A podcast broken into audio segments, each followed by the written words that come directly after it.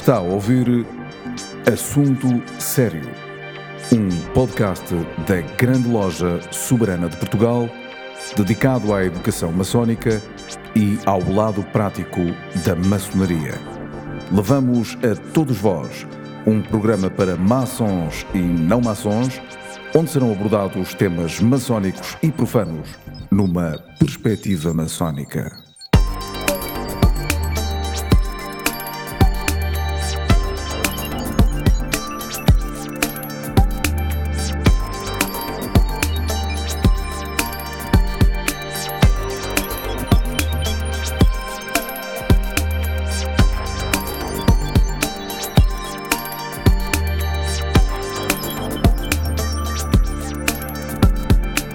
Meus amigos, este é o terceiro podcast desta nova série, promovida eh, e patrocinada pela Grande Loja Soberana de Portugal. É um podcast transversal a toda a sociedade portuguesa, daí que possamos sempre dizer, eh, para que eh, não haja nenhum desconforto, que é feita por maçons, não maçons, a nós interessa-nos apenas a sabedoria, não interessa mais nada. E é nessa razão, para, para falarmos eh, sobre uh, António Telmo, imagina que uh, convidamos Pedro Martins, é membro uh, da, da Projeto António Telmo. do projeto, ia dizer sociedade, mas não é projeto, do projeto António Telmo, ele próprio é autor, é autor, e, e, e, naturalmente Pedro, para nós dá-nos muito prazer tê-lo aqui, porque António Telmo é uma das grandes figuras do pensamento português, é, é o grande hermeneuta de Camões, não é? Podemos dizer isso, talvez? Um dos grandes. Um dos grandes. E, e vamos, eh, vamos ouvi-lo falar exatamente sobre a relação dele com uh, Portugal, Luís de Camões. Uh, começamos por aí? Sim, Acha bem? Acho bem. Muito acho obrigado por estar aqui. Não, eu, antes de mais, quero agradecer à, à Grande Loja Soberana de Portugal o convite para aqui estar, para falar de, de António Telmo e da sua obra, do seu pensamento. Uh, o Fernando falou uh, de Camões, e penso que é uma boa, um, uma boa pista, um bom trilho para, para explorarmos a obra de António Telmo. Ele está habitualmente referido, uh, ou mais usualmente referido, à História Secreta de Portugal, e creio que no, na anterior conversa sobre António Telmo, uh, na série anterior, foi privilegiado esse livro, A História Secreta de Portugal, que é de facto o livro mais conhecido de António Telmo, quando surge em 1977 é um, um fenómeno, é um fenómeno comercial, é um fenómeno uh, de reconhecimento crítico uh, e é de alguma forma a instauração de um novo paradigma no, na filosofia portuguesa, porque António Telmo vem dar direito de cidade ao esoterismo e à iniciação. Aliás, o Miguel Real, no, no seu livro monumental e de referência sobre o pensamento português contemporâneo, diz que o António Telmo vem devolver o direito de cidade ao esoterismo no pensamento português, na segunda metade do século XX e no início do, do século XXI, na esteira do Fernando Pessoa e do Sampaio Bruno na, na primeira metade do, do século XX. Uh, é bom lembrar que durante o Estado Novo não se podia falar de esoterismo nem de iniciação, ou por poder, poder-se, mas com algumas consequências. E no caso do Camões e da relação do António Telmo com o Camões, é curioso verificar que já em 57, no artigo no Diário de Notícias, há uma referência sibilina à hermenêutica, diz o António Telmo, uma hermenêutica que era preciso fazer na obra do Camões. Uh, o António Telmo diz que essa hermenêutica está ainda por fazer. Depois, em 1963, no seu primeiro livro, o livro de estreia, que passa bastante despercebido na época, a arte poética, o António Telmo uh, volta ao tema, quando, quando estuda as descidas aos infernos, as, as catadas, não é? E, e vem dizer que, uh, à semelhança do que podemos encontrar no, no Virgílio, com a Eneida, ou no Tanto, com a Divina Comédia, uh, também uh, os Lusíadas, se não entendermos que neles estão cifrados uma descida aos infernos, portanto uma experiência iniciática, ou uma viagem iniciática, se não entendermos isso, estaremos perante uma obra destituída de valor poético.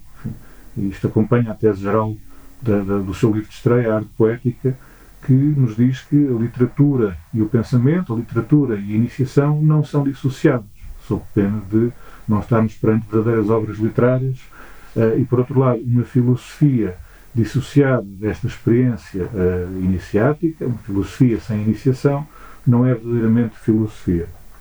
É evidente que só em 1977, dois anos depois do 20, de três anos depois do 25 de Abril, enfim, e, e, e nascendo com o 25 de Abril, é, é que a história secreta vem, digamos assim, passa a expressão por as coisas por claro. E um dos capítulos da história secreta de Portugal é justamente sobre o esoterismo dos Lusíadas. É a primeira abordagem de algum fogo uh, que o António Telmo faz uh, à hermenêutica do Camões, dos Lusíadas e também da lírica.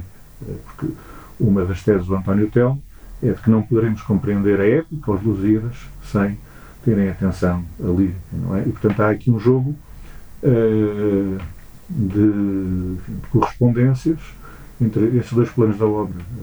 A Fiamma Pais Brandão, que é outra grande hermeneuta do Camões, uh, e que privilegia uma leitura mais uh, cripto-judaica, filo-judaica e cabalística, uh, dá também atenção ao teatro, uh, aos autos do, do Camões.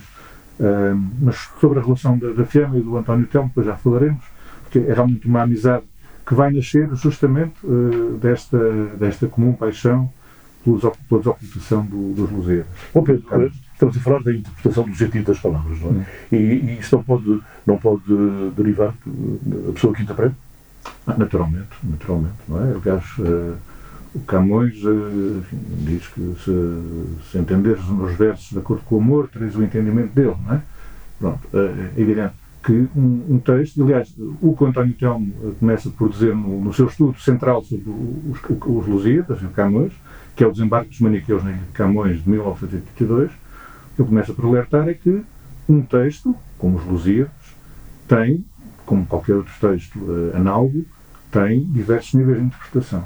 E que uh, o, o, alcançar, uh, o alcance dos níveis mais profundos depende do estádio de iniciação em que o, o leitor se encontra.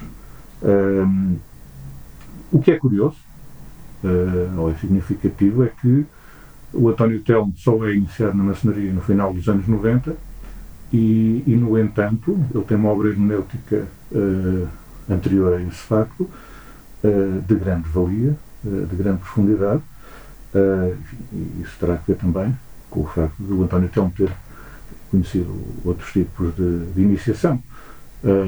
não é impunemente que se passa o magistério filosófico do Álvaro Ribeiro e do José Marinho, que se convive com o Agostinho da Silva, uh, em Brasília, uh, a partir de 1966, uh, eh, também com o ocultista austríaco Max Souza, nos anos 70. Enfim, há toda, toda uma série de experiências. E depois, enfim, uma, uma autobiografia muito povoada por experiências sobrenaturais. Tem paixão pelo segredo, não é? Porque, porque é secreto. Segredo. Porque é secreto. Também. E aí talvez possamos trazer à colação um outro aspecto muito importante do pensamento do António Telmo, que é o seu marranismo. Não é? Uhum. António Telmo descende do lado da família materna, uma família de cristãos novos, a família Carvalho dos Santos, de Almeida, uh, de onde sai, por exemplo, o Teófilo Carvalho dos Santos, que vem a ser presidente da Assembleia da República uh, após o 25 de Abril, a professora Maria Helena Carvalho Santos, ainda hoje, felizmente, entre nós, uh, que foi, aliás, secretária de Estado nos anos 80. Uh, o António Telmo vem assumir, precisamente, essa condição marrana, não é? De cristão novo, com as suas contradições, com as suas tensões, e naturalmente é possível estabelecer uma, uma relação quase atávica entre essa condição e o segredo, não é?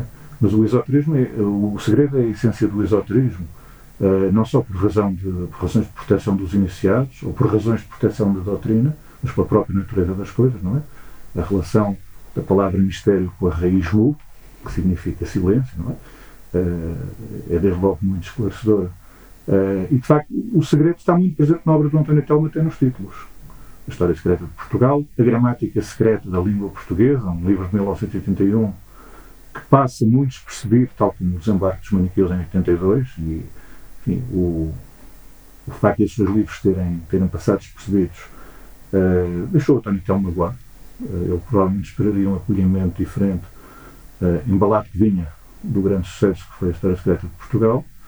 Uh, mas, enfim, as coisas são como são. Uh, depois, no, nos anos 90, já os pontos secretos. A Conferência de 1980 sobre o segredo dos Lusíadas, no Palácio Foz, que é ainda hoje um, acontecimento memorável. enfim, há, há uma presença muito forte do segredo e do secreto, uh, que tem uma ligação etimológica muito evidente com o sagrado, é? na, na, obra do António Telmo. Enfim, mas penso que isso tem, tem sobretudo a ver com a natureza das coisas, não correspondendo tanto a um propósito de, de ocultação deliberada. Bem, como eu disse, o facto de estarmos perante uma rã, com as suas dissimulações, uh, também conduz a, a, uma expressão mais velada. Aliás, deixa-me, deixa desculpe ter interrompido, mas há pouco fez uma, uma ligação muito interessante eu patrocino por, por, por exatamente por, porque estudei alguma coisa que é, um, não sei se posso falar em continuidade, se posso falar em ligação, se posso falar um, de alguma coisa de comum. Fernando Pessoa, António Tão. Bastante, naturalmente. Uh, é, é, um dos grandes temas da obra do António Telmo, o Fernando Pessoa, o estudo do Fernando Pessoa. Uh, eu, há, há poucos anos atrás, uh, participei num, num colóquio sobre o, futurismo, os 100 anos do, do Portugal futurista. e estive a estudar algumas coisas do António Telmo sobre o Fernando Pessoa.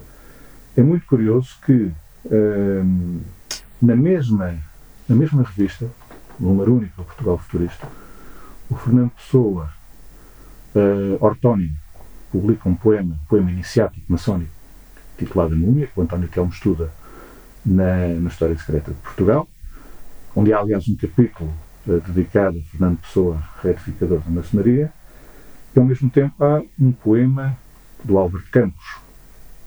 Uh, não me recordo agora se é uma das Odes, é, é um poema daqueles poemas futuristas do Álvaro Campos. Creio que é o Ultimato. Ultimato. Uh, e é muito curioso ver como é que podemos conciliar estas duas facetas aparentemente contraditórias do, do Fernando Pessoa. É? Por um lado, o Fernando Pessoa, ortónimo, tradicionalista, voltado para a tradição, para o passado, aquilo que é recebido do passado por herança, uh, naquilo que a tradição tem de mais nobre, de mais elevado de mais autêntico, e por outro lado, o engenheiro Álvaro Campos, com os olhos voltados para o futuro, para o progresso material, para o apogeu da civilização material. Ora, o António Telmo, já nos anos 50, antecipa uma ideia que nós hoje depois vemos uh, recentemente na obra do, do, professor Fernando Cabral Martins, de que uh, não é possível compreender os heterónimos sem ver no próprio Fernando Pessoa uh, ortónimo um heterónimo integrado nesse jogo. Uh, e, e, o António Telmo, uh, no final dos anos 60, ele só vem a publicar isso nos anos 70, mas já em Brasil ele está a estudar uh, aprofundadamente o, a heteronímia do, do, Fernando Pessoa e eu penso até que ele terá escrito um livro que se perdeu em Brasília, porque ele dá conta disso numa carta para o Álvaro Ribeiro, no final de 1966, dá conta disso, que já escreveu um livro sobre Fernando Pessoa. Infelizmente esse livro perdeu-se. Uh, há também outro episódio muito interessante, deu origem a um outro artigo muito importante, que é o, o horóscopo de Pessoa. O horóscopo de Pessoa nasce de, uma, de, um acontecimento, um episódio autobiográfico do António Telmo. António Telmo está na altura em Évora, São em Traiçoa, estamos a falar de meados dos anos 60. Uh, eh, tinha-lhe sido oferecido por uma colega, poucos dias antes, uma colega professora, uh, a obra do João Gaspar Simões sobre o, o Fernando Guita e a obra de Fernando Pessoa, não é? Uh, o António Telmo tinha acabado de aprender a fazer horóscopos uh, e com um amigo e creio que o Conceição Silva, depois mais tarde ele irá encontrar no Brasil uh, com o Agostinho Silva, e o António Telmo num sonho, ou na vigília, mas não na vigília noturna, houve uma voz que lhe diz que, olha, que o soneto Gomes Leal do Fernando Pessoa não é o horóscopo do Gomes Leal, é o horóscopo do Fernando Pessoa. O António Telmo de madrugada, depois disto, levanta-se, vai consultar a obra do João Gaspar Simões, uh, faz o horóscopo do Fernando Pessoa, a partir da. Porque essa obra, providencialmente, tinha sido tinha os dados necessários, não é? Uh, a própria hora do nascimento de Pessoa, uh, e verifica que o Pessoa escondeu, ou cifrou nesse soneto uh, dedicado ao Gomes Leal, o seu próprio horóscopo. Estes são alguns dos, dos episódios uh, enfim, e dos estudos uh, absolutamente vanguardistas, arrojados e, de resto, recusados pelos, pelos pessoantes de Estado, que o António Telmo nos deixou. Depois eu, eu falei do capítulo Fernando Pessoa, retificador da maçonaria, E esse capítulo é um capítulo muito importante da história secreta de Portugal, enfim, que nos leva depois à questão sempre muito discutida das origens da maçonaria, e aqui o confronto com o Sampaio Bruno é, é, é inevitável, porque o Sampaio Bruno defende uma origem uh, muito mais uh, vinculada ao judaísmo e à cabala, e Fernando Pessoa uma origem muito mais vinculada ao, ao templarismo. É curioso que, e, regressando agora ao Camões, é curioso que, se na história secreta de Portugal o António Telmo nos diz que o Camões é o último iniciado da Igreja do Amor, num dos seus últimos livros, um livro já da fase maçónica, uh, diz-nos que o Camões é o último iniciado numa maçonaria operativa da Ordem do Tempo. O que nos pode suscitar aqui alguma estranheza, porque a iniciação templária é uma iniciação cavaleiresca e a iniciação maçónica é uma iniciação uh, de ofício. Uh, mas o facto é que quer uma quer outra se movem e se inscrevem no domínio dos pequenos mistérios, não é? Uh, e ainda aqui vamos voltar ao Camões, porque a visão da Ilha dos Amores, a Ilha do Amor no Camões, corresponde precisamente à consumação dos pequenos mistérios, é? à restauração do estado idénico, ao regresso ao paraíso terrestre. É? E, portanto, estes temas interligam-se todos na obra do António Telmo, como um mosaico é que o leitor vai sempre acrescentando mais uma faceta, mais uma faceta e mais uma, num trabalho que é, é, realmente muito estimulante. E ele fala na Terra Prometida, fala no Quinto Império, tal como pessoa, não é? Sim, sim, sim, sem dúvida, sem dúvida, são, são temas recorrentes. Uh, o António Telmo é, de alguma forma, um continuador do Fernando Pessoa, talvez com a mediação do Álvaro Ribeiro é importante lembrar que o Aldo Ribeiro, mestre do António Telmo, fundador do movimento de filosofia portuguesa, é o primeiro a editar Fernando Pessoa. A nova poesia portuguesa, que é um conjunto de, de artigos, são os primeiros artigos que, que a Pessoa uh, publicou, foram, aliás, em absoluto, os primeiros escritos que o Fernando Pessoa publicou, surgem na, na revista Águia, na segunda série da revista Águia. É o Aldo Ribeiro que tem o cuidado de os publicar Uh, no início dos anos 40, naqueles cadernos, uh, aquela fantástica coleção de editorial Inquérito, é o Álvaro Ribeiro que, os, o, que dá a conhecer este Fernando Pessoa filósofo. Uh, são escritos de uma, de uma grande importância do ponto de vista filosófico. Aliás, o Álvaro Ribeiro passou depois ao, ao Jorge Sena uma outra compilação de escritos do Pessoa, que o Jorge Sena depois vem a publicar mais tarde, e creio que não terá feito menção enfim, uh, quem lhe facultou uh, esses textos colegiados, mas isso, enfim, é um, um aspecto lateral deste. Uh, mas, portanto, há aqui de facto uma. E há aqui, no fundo, uh, há aqui uma, uma cadeia de transmissão de, de, de um certo conhecimento martinista, que vem do Fernando Pessoa, através do Álvaro Ribeiro, e que vem também do Sampaio Bruno, naturalmente, que é quem provavelmente traz para Portugal o martinismo. no final do século XIX, início do século XX, eu penso que no Porto, uh, centrando no Porto o, foco de difusão. Uh, e é claro que nem, nem o Pascoais, nem o Jaime Cortesão, uh, nem o Leonardo Coimbra escaparam dessa influência, só que ela está mais ou menos cifrada na, nas suas obras. É? E acha que o António também tem a visibilidade que, que devia ter na, no contexto da, da filosofia e do, e do, do pensamento português? O António Telmo é um marginal, assumidamente. Uh, acho que deveria ter, gostaria que tivesse muito maior visibilidade, é um homem que durante a sua vida uh, foi perseguido pela inveja, uh, alguém que tem uma influência subterrânea. Uh, possivelmente os leitores de António Telmo contam-se pelas muitas centenas, ou pelos milhares, e nas novas gerações. no entanto, a questão que se coloca aqui é qual é a relação que a cultura portuguesa e os meios cultos portugueses designadamente os meios académicos universitários, têm com o esoterismo, com a iniciação, que é, é, vista como matéria absolutamente perigosa e contagiosa e posta de lado, e, e, vista como algo que não é sério. Felizmente na França isso não acontece, por exemplo, não é? A França, que muitas vezes é chamada a justificar os nossos atrasos, como o António Telmo dizia, eh, já ninguém vai nessa conversa. E vemos, por exemplo, um exotrólogo como o António Ferro, enfim, a dar eletricidade ao, ao, ao esoterismo. Conto aqui um episódio, ou dois ou três episódios significativos, e que têm a ver com o Camões. A Fiana Paz Brandão, uhum. quando começa a estudar o Camões numa perspectiva uh, cabalística, portanto, uma perspectiva iniciática e filojudaica, uh, e, e, o judaísmo hoje em dia em Portugal é algo também uh, que se põe logo o rótulo de veneno, ainda hoje, uh, a FIEMA leva aqui alguns intelectuais da nossa praça, e um deles ainda está entre nós, é o Eduardo Lourenço, tenham feito no Centro Nacional de Cultura uma, uma sessão pública para verberar duramente as ousadias da FIAMA enquanto Hermenéutica do Camões. O António Telmo não consta do dicionário de Luís Camões. Não consta, está absolutamente omisso. Creio que a Fiana tem algumas linhas, num, pequeno verbete. O António Telmo não consta, assim como não consta no dicionário de Fernando Pessoa e do modernismo português.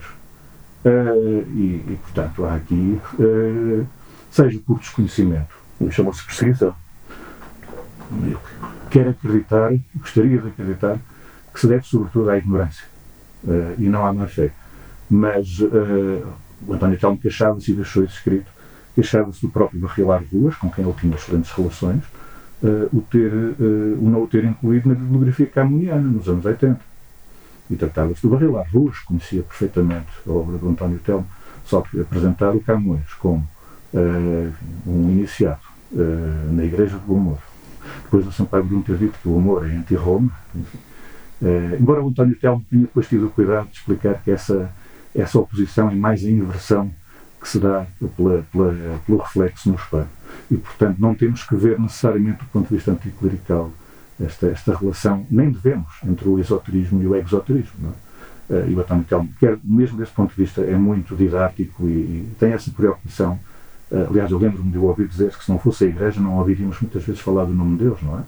Uh, e, portanto, não podemos ver aqui na, na obra dele uma, uma hostilidade deliberada à Igreja. Há crítica, há anticlericalismo, quando tem que haver, como há na Guerra Junqueira ou no Terceira Pascoais, mas penso que uh, a Igreja uh, e o catolicismo em Portugal teria a ganhar no diálogo com, com a filosofia portuguesa, com esta tradição filosófica que vem de São Pedro do Leonardo Coelho. E é curioso que o António teve Meirão, sendo um Meirão, podia ter tido uma, uma educação, bom, ele teve uma, uma educação cristã, Uh, e teve, e teve também. Sim, teve, mas de qualquer forma ele evoluiu para, o próprio, para um caminho mais sei lá, agora é, é, difícil dizer se é seguro ou não, mas para não, mim é. Há, há, um, há, um, há um conflito, há um caminho de conflito, de tensão, porque uh, o António Telmo, tendo uma, uma grande simpatia pelo judaísmo, pela cabal, e sendo de certa forma um cabalista, uh, ele nunca põe de lado, antes pelo contrário, ele exalta o cristianismo, só que o cristianismo gnóstico Uh, enfim, é aquele cristianismo que através da gnose se encontra com a cabala, que se encontra com o sofismo, uh, e portanto há uma, uma, busca de conciliação, mas há, há de facto também um, um, conflito que lhe vem do facto de, de, ser, de ser um marrano, e essa condição é por ele assumida. Aliás, o, a visão que ele tem dos Lusíadas, do Camões, que nos leva ao zoroastrismo e à Pérsia, é uma visão que depois vamos encontrar nos primórdios do cristianismo. No, nos ebionitas, enfim, nos judeu-cristãos que não aceitavam Jesus como Deus encarnado, mas como Messias e, e, como o profeta, e como um profeta. Uh, que, aliás, é essa visão que depois vai passar para, para o próprio Islão. E, portanto, há aqui uma grande uh, uma plataforma de entendimento, há um, um largo campo de diálogo entre estas gnoses das três religiões. Uh, enfim, ditas do livro, ou abraâmica, não é? E o António Telmo inscreve-se precisamente nessa, enfim, nesse diálogo uh, de uma forma exemplar.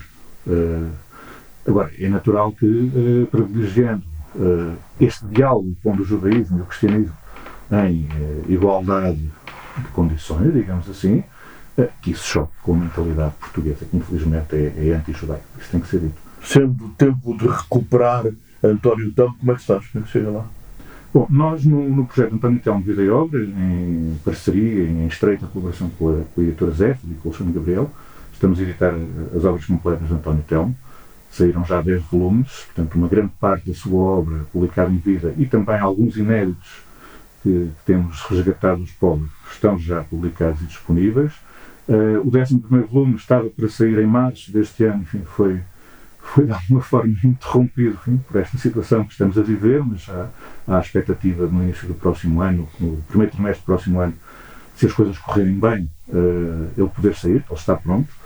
Uh, e enfim, neste momento já não há muito mais uh, a publicar em relação à obra de António Telmo. por outro lado, há também na Zéfiro, enfim, e promovida em parceria com o projeto António Telmo Vida e uma coleção de estudos de livros sobre António Telmo, eh, a coleção Tomé Natanael, Tomé Natanael é o, o alter ego anagramático do António Telmo, eh, onde já saíram dois livros, um livro meu, eh, um António Telmo, Marranismo, Cavalo e Maçonaria, no livro da Risoleta e Pinto Pedro, António Telmo, Literatura e Iniciação. E eu e a Risoleto estamos uh, a trabalhar, embora não com a celeridade ou com a desenvoltura que desejaríamos, mas trabalhar numa biografia do António Telmo. Esperamos no, no próximo ano uh, começar a trabalhar de facto, em termos de escrita, nesse, nesse projeto. e, portanto, os livros de António Telmo e sobre António Telmo estão nas livrarias. Essa era uma preocupação uh, central e era um objetivo, uma missão que o projeto, também com, com naturalmente, com o apoio da, da família de António Telmo, quem quer aqui, a pessoa de Maria Antónia Vitorino, prestar minha uh, homenagem e, e, expressar a minha gratidão. Portanto, esse é um objetivo que temos praticamente cumprido. Uh, tem saído inéditos António Telmo em algumas revistas, de uma forma continuada, ainda agora na, na próxima, no próximo número da revista Nova Águia, começando a assinalar os 10 anos da sua partida, enfim, que, que, que aconteceram em 21 de agosto, vão sair 12 pequenos escritos inéditos António Telmo. Uh, no número seguinte, uh, número 27, já no próximo ano, vai sair a correspondência de, da Lila Pereira da Costa para António Telmo, 16 cartas, uh, vão ser publicados vários estudos sobre António Telmo. António Telmo é, de facto, uma presença, também na revista A Ideia vão sair, no final deste ano, uh, escritos inéditos. António Telmo uma presença uh, em determinados azimutos, em determinados meios, é uma presença constante e é uma presença viva. Uh, em relação a, a, chegar a um público mais vasto, uh, não, não me parece que o, o, meio cultural português seja muito interessado nisso, uh, designadamente os órgãos de grande difusão. e, portanto, a influência possivelmente continuará a ser subterrânea, como o António Quadros dizia para o António Telmo. Nós temos uma influência maior do que o mas é subterrânea. Enfim, e se calhar é essa, essa condição da arca de Noé que melhor convém à obra de António Telmo e à mensagem que ela veicula, pelo menos nos tempos em que vivemos. É? Muito obrigado, Pedro, por ser muito bom. Foi muito bom tê-lo aqui como nosso convidado. Pedro eh, Martins é membro do projeto António Telmo. Uh, Falou-nos uh, do, de António Telmo, uh, recuperando, revivendo e, naturalmente, projetando o António Telmo ainda num, num futuro que parece não, não ser de todos, mas deveria passar a ser de todos. Este é o podcast da Grande Loja Soberana de Portugal. Gostaríamos que nos desse conta daquilo que ouviu e pode participar também dando a sua opinião através de podcast.glsp.pt. GLSP, as iniciais de Grande Loja Soberana de Portugal. E se me permitem, termino aqui com um pensamento de António Telmo que ficará para quem o quiser ouvir e interpretar. Dizia ele, escrevia ele, uh, para onde vai a energia que pela entropia constantemente se perde? Transforma-se em energia espiritual. Tudo quanto de bom e de verdadeiro se pensou e imaginou, e pensa e imagina, é o subtil que se separa do denso e vai formar a terra prometida.